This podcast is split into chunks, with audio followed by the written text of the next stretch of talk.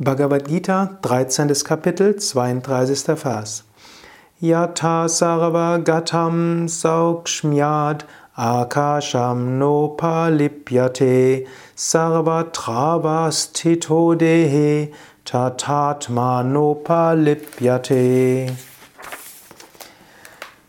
So wie der alles durchdringende Äther wegen seiner Feinstofflichkeit nicht berührt wird, wird auch das Selbst, das überall im Körper ist, nicht berührt.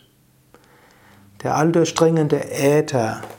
Im Sanskrit steht dort Akasha. Akasha heißt auch Raum. Der Raum ist unendlich. Gut, vielleicht gibt es jetzt neue Relativitätstheorien. Neu heißt nicht älter als 100 oder 200 Jahren die sagen, auch der Raum mag unendlich erscheinen, aber er ist unendlich gekrümmt und letztlich ist der Raum wie eine Blase im Unendlichen. Aber jetzt vom relativen Standpunkt aus gesehen, Raum ist da. Wenn du ein Glas nimmst, dann beschränkt das Glas nicht den Raum, sondern das Glas bewegst du in dem Raum.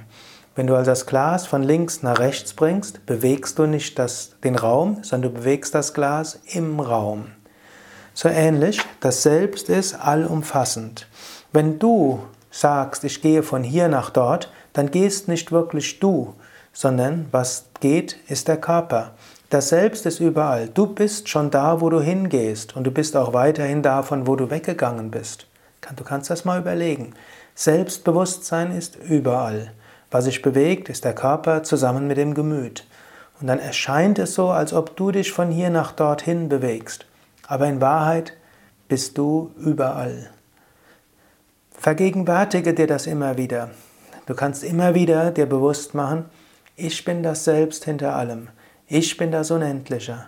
Sarvam Kalvidam Brahman. Alles ist wahrhaftig Brahman. Ayam Atma Brahman. Dieses Selbst ist Brahman.